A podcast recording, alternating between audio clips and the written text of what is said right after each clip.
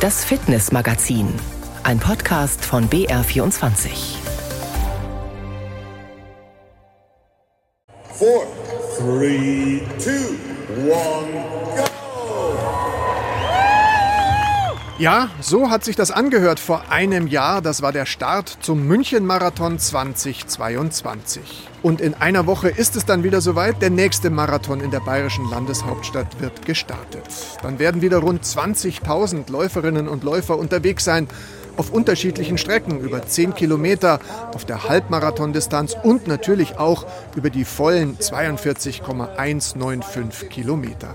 Und so auch Fitnessmagazin-Mitarbeiterin Sina Wende, die wir ja in den letzten Wochen und Monaten intensiv bei ihren Vorbereitungen begleitet haben. Also ich bin wirklich richtig nervös, aber so eine positive Nervosität. Also ich freue mich extrem darauf, dass es jetzt endlich soweit ist, dass ich jetzt diese ganzen Trainingswochen langsam mit einem dicken Haken abhaken kann und dieser Tag X jetzt bald wirklich kommt.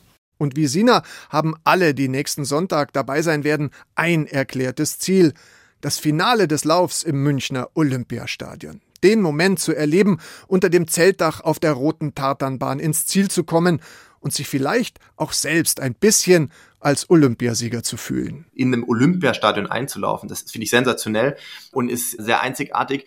Das sollte man auf jeden Fall versuchen zu genießen und sich in dem Moment bewusst zu werden, dass das ein sehr, sehr toller Moment ist sagt der ehemalige Spitzenmarathonläufer und Laufexperte Philipp Flieger aus Regensburg. Und Martin Raspe sagt, herzlich willkommen zum Fitnessmagazin, das wir heute ganz dem Thema Marathon widmen. Berlin, München, Chicago, Amsterdam, Frankfurt, New York. Was jetzt klingt wie der Städtetrip für die nächsten Ferien, lässt momentan die Herzen aller Marathonfans höher schlagen.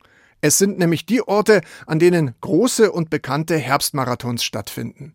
Und wer einmal vom Lauf- und Marathonfieber gepackt wurde, den lässt es so schnell nicht mehr los.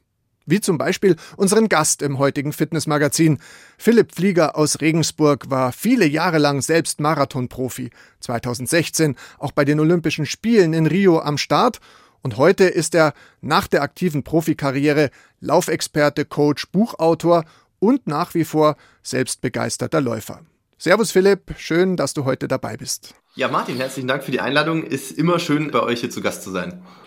Marathon. Fluch und Segen kann man ja sagen. Für die einen ist es beides, für die einen ist es nur das eine oder das andere. Du bist jahrelang ja auch Marathon gelaufen, hast äh, viele Marathons erlebt in Berlin, in Valencia, an vielen Orten. Wie war der Marathon für dich? Meist Fluch oder meist Segen?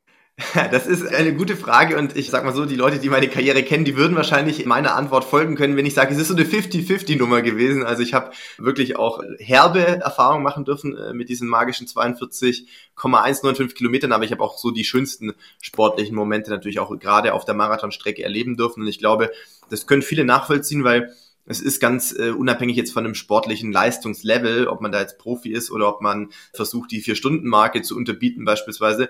Der Marathon ist eine so große Anstrengung und Herausforderung, das zu bewältigen und auch verbunden mit sehr entbehrungsreichem Training die Monate zuvor, dass diese Mischung aus großer körperlicher Erschöpfung, aber auch Endorphinausschüttung, wenn man dann das selbstgesteckte Ziel erreicht, einfach eine sehr magische Mischung ist. Und äh, da werden sich, glaube ich, viele wiederfinden, dass das einfach sehr speziell ist.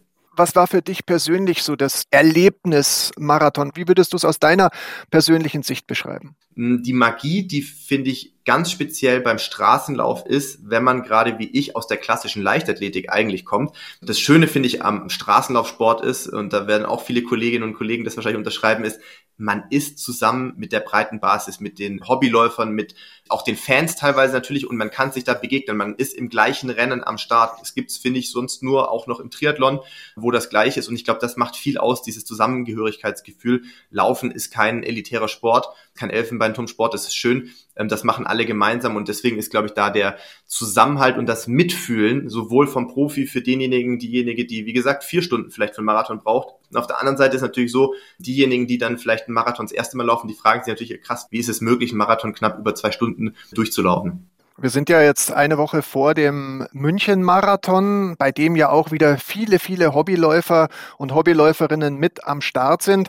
Was würdest du sagen aus deiner Erfahrung heraus? Ist Marathonlaufen ein geeigneter Breitensport oder geht es darüber hinaus? Ich glaube schon, dass man das durchaus heute noch als Breitensport bezeichnen kann. Also Laufen im Allgemeinen ist immer noch Volkssport. Es sind natürlich viele Menschen, die jetzt vielleicht so im System gar nicht so erfasst sind, weil sie nicht irgendeinem Verein angehören oder nicht. Äh, jeder läuft natürlich Volksläufe mit, egal ob es 10 Kilometer, Halbmarathon, Marathon oder was auch immer aber alleine die Zahlen, ja, bei den großen City-Marathons hierzulande, und da gehört natürlich München genauso dazu, die sind eigentlich gleichbleibend stabil hoch. Es ist die Mischung aus, ja, wie schon gesagt, vielleicht sportlichem Lebenstraum, den man sich mal erfüllen möchte, ist natürlich ein schönes Lifetime-to-do, wenn man sagen kann, man ist auf jeden Fall mal Marathon gelaufen und auch diese spezielle Atmosphäre natürlich, diese Städte laufend erleben, so muss man sagen, plus die tolle Anführung an der Strecke, vielleicht ja auch zusammenlaufen mit irgendwie Lebenspartnerin, Lebenspartner oder gutem Freund oder Arbeitskollegen. Das ist, glaube ich, ein sehr spezieller Vibe, den da viele genießen. Und wenn man sich die Zahlen anschaut, das ist schon auf jeden Fall, würde ich sagen, Marathon immer noch ein Volkssport, ja.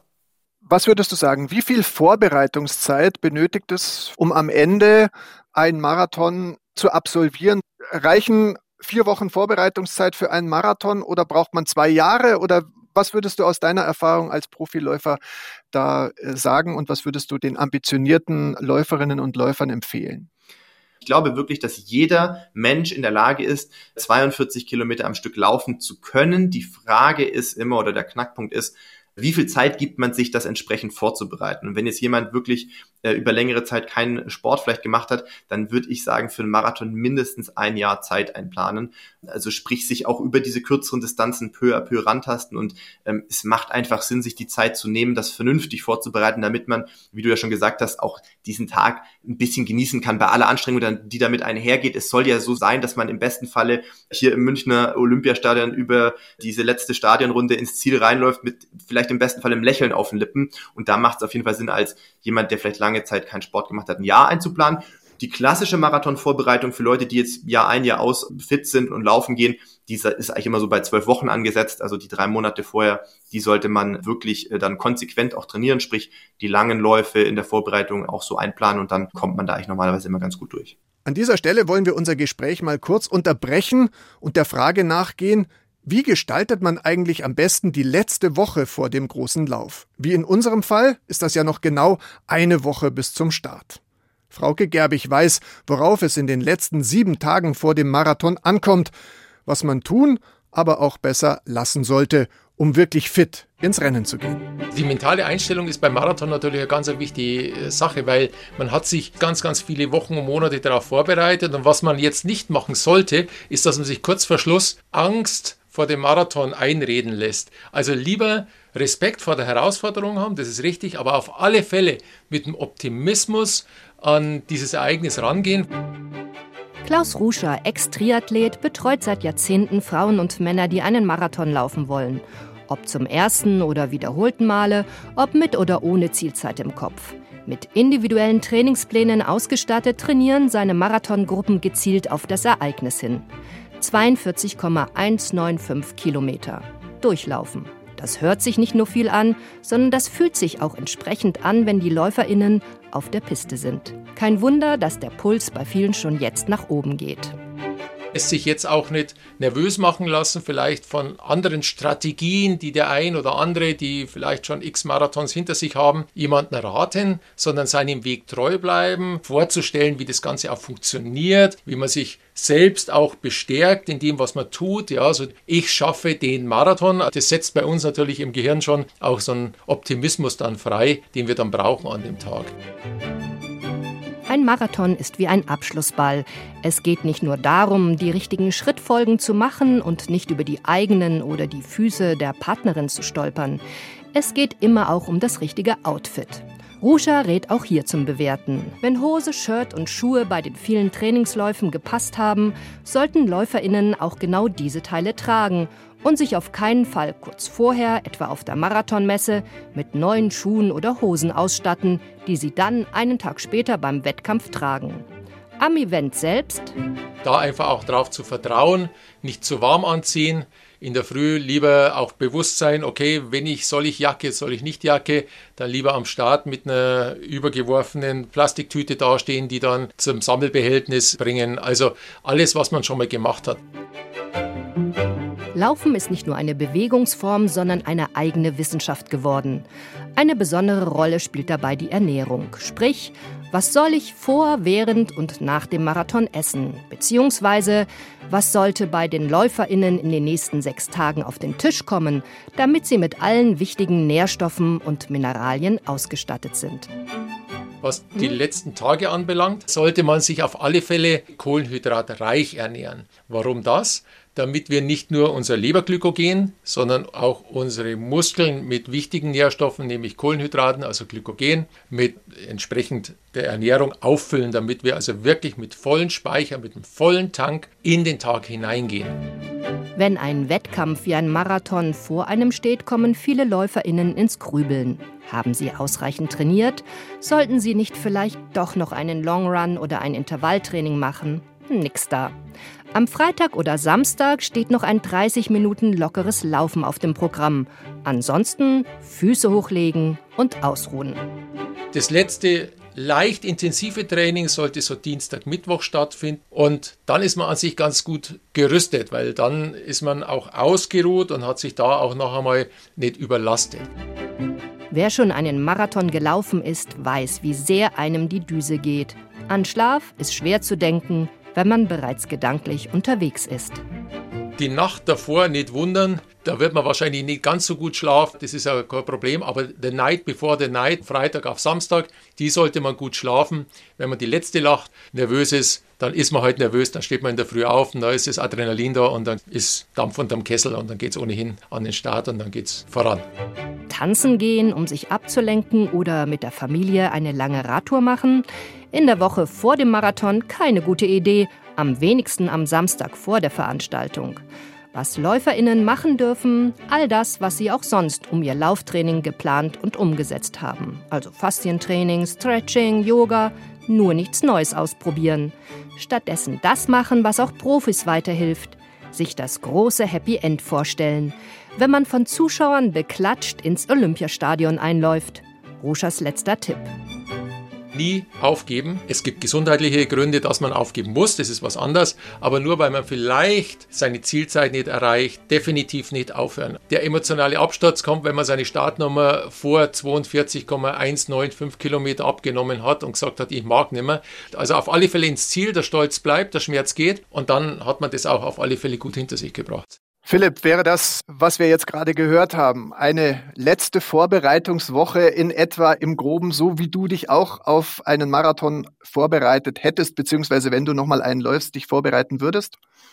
Ja, also besser äh, kann ich es auch nicht darstellen. Es ist eigentlich all das gesagt worden, was für uns äh, Profis in der Vergangenheit genauso gegolten hat, genauso wie ich das gemacht habe. Letzte intensive Einheit war bei mir von einem Marathon, der immer an einem Sonntag stattfindet immer am Mittwoch. Hier wurde auch gesagt Dienstag, Mittwoch. Dann hat man noch genügend Abstand bis zum Wettkampftag, sich zu erholen, wobei das wirklich auch jetzt nichts wahnsinnig Intensives mehr sein soll. So ein bisschen Marathon-Tempo antesten über ein paar kürzere Intervalle.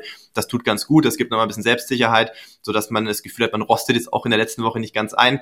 Und ansonsten, ich habe es auch so gepflegt, dass ich zwei Tage vorher, das ist aber individuelle Präferenz, zwei Tage vorher mir auch einen kompletten Ruhetag noch gegönnt habe und am Tag vorm Wettkampf 30 Minuten locker joggen, drei kurze Abläufe, Sprints und dann fühlt man sich gut und dann passt das. Die letzte Nacht vor dem Wettkampf, das haben wir gerade auch schon gehört, die ist äh, nicht ungewöhnlich, dass man die schlecht schläft. Also ich weiß noch, dass ich am Tag oder in der Nacht vor meiner damaligen Olympiaquali in Berlin das war 2015, glaube ich, zwei Stunden geschlafen habe, wenn überhaupt. Und davor äh, mich gefühlt alle 30 Minuten aufs Handy geguckt habe, weil ich einfach nicht schlafen konnte, weil ich so wahnsinnig nervös war das hat am Wettkampftag dann nichts zu bedeuten. Adrenalin ist so hoch, die Anfeuerung an der Strecke pusht und dann das Gesamterlebnis, da ist man einfach euphorisiert ja auch auf der Strecke, also da braucht man sich dann keine Gedanken machen.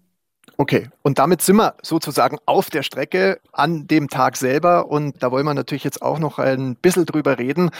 Wie gehe ich am besten, wenn dann der Startschuss gefallen ist, meinen Marathon an? Ist es vielleicht sinnvoll, zunächst mal, sage ich einfach, mal langsamer zu beginnen und zu schauen, wie komme ich in den Rhythmus, um dann eventuell mein Tempo ein bisschen zu steigern? Oder soll ich gleich meinen Plan, den ich mir in der Theorie vorgenommen habe, um irgendeine Zielzeit zu erreichen, mich genau darauf konzentrieren. Genauso wie du es gesagt hast am Anfang, ein Negativ-Split, so sagt man für uns, das ist eigentlich so, ja, der goldene Marathon. Ne? Also wenn du schaffst, die zweite Hälfte schneller zu laufen als die erste, dann hast du es dir eigentlich perfekt eingeteilt. Und normalerweise braucht man keine Angst haben, dass man irgendwann mal alleine läuft. Also je nachdem, wie gesagt, wo man sich natürlich irgendwo in einem Marathonfeld aufhält, aber ähm, du hast immer irgendwie Mitläuferinnen, Mitläufer um dich rum und deshalb ist eigentlich besser am Anfang ein bisschen moderater anzufangen, sich nicht zu sehr mitreißen zu lassen von der guten Stimmung. Das ist wirklich schwierig, weil man natürlich, sobald der Startschuss fällt, da will man natürlich loslegen, ähm, aber die Strecke ist lang genug, dass man eben auf der zweiten Hälfte da dann auch sich noch entsprechend auspowern kann, Zeit reinlaufen kann und man tut sich einfach einen sehr viel größeren Gefallen, wenn man das eben progressiv gestaltet. Und trotzdem ist ja dieser Marathon eine enorme äh, körperliche Herausforderung und es gibt Hochs und Tiefs während äh, eines solchen Rennens. Und das Wichtige ist natürlich dann, wie gehe ich mit den Tiefs um? Mhm. Anders gefragt, welche Strategie hast du damals entwickelt in deinen Marathonläufen, um mit Tiefs umzugehen? Also äh, Selbstmotivation, um, auch wenn der Mann mit dem Hammer, der ja berühmterweise immer so bei Kilometer 35 auftaucht, um dem äh, zu widerstehen. Also was tut man da am besten, um so Motivationslöcher auch zu zu überstehen in so einem Lauf und dann nicht vielleicht doch aufzugeben? einteilen in Etappen. Ja, es sind in Anführungszeichen nur noch sieben Kilometer, aber sieben Kilometer, wenn man sich bei 35 nicht so toll fühlt, erscheinen einem gigantisch weit. Also ich würde versuchen, nur noch von Kilometer zu Kilometer denken und dann merkt man auf einmal, okay, jetzt bist du vielleicht bei 37, jetzt ist es nur noch fünf, es sind nur noch drei bis 40, bei 40 gibt es wieder eine Verpflegung vielleicht. Sich das so ein bisschen zu portionieren und vor allem aber auch nochmal ins Gedächtnis zu rufen, das hat mir eigentlich fast am meisten geholfen, in so einer schwierigen Phase, die muss man durchleben. Da gibt's jetzt kein allgemein Rezept, was einem das nimmt. Das ist ganz normal. Aber nochmal vor Augen führen, was man in diesen zwölf Wochen bis zu diesem Tag X geleistet hat im Training, das hat mir oft geholfen. Und wenn man es dann gepackt hat, wenn man dann sozusagen die Ziellinie überläuft und ankommt, äh, wo immer den Marathon man auch läuft, in München ist es dann eben der Einlauf ins Olympiastadion das entschädigt dann wahrscheinlich dieser Moment, wenn man über der Ziellinie ist, für alles, was man vorher 42,195 Kilometer erlebt hat. Absolut. Also da muss man zu München erstmal noch sagen, dass das ja ein super spezielles Szenario ist. Mir fallen jetzt aus dem Stegreif keine anderen Marathons ein, wo man so einen speziellen Ziellauf hat, in einem Olympiastadion einzulaufen. Das finde ich, finde ich sensationell und ist sehr einzigartig. Das sollte man auf jeden Fall versuchen zu genießen und sich in dem Moment bewusst zu werden, dass das ein sehr, sehr toller Moment ist. Und erstaunlich ist wirklich, es gibt, gab bei mir sehr viele Momente, ein Kilometer vorher, 500 Meter vorher. Man verflucht sich für das, was man gerade macht. Man fragt sich, was mache ich hier? Warum? Warum mache ich das hier eigentlich gerade? Und ein Meter hinter der Ziellinie. Also das ändert ja, also eigentlich denkt man, dass das da nichts ändert. Ein Meter hinter der Ziellinie ist alles weg und man gleitet über aus diesem vielleicht sehr angestrengten und erschöpften Bereich in einen Bereich totaler Ekstase und Euphorie. Und das ist schon sehr, sehr, sehr, sehr speziell. Ich kenne es nur aus Marathon. Ich habe das auf der Bahn ich habe mich auch immer über Bestzeiten gefreut, aber ich habe über 5000 Meter, 10.000 Meter nie ein vergleichbares Erlebnis gehabt wie beim Marathon.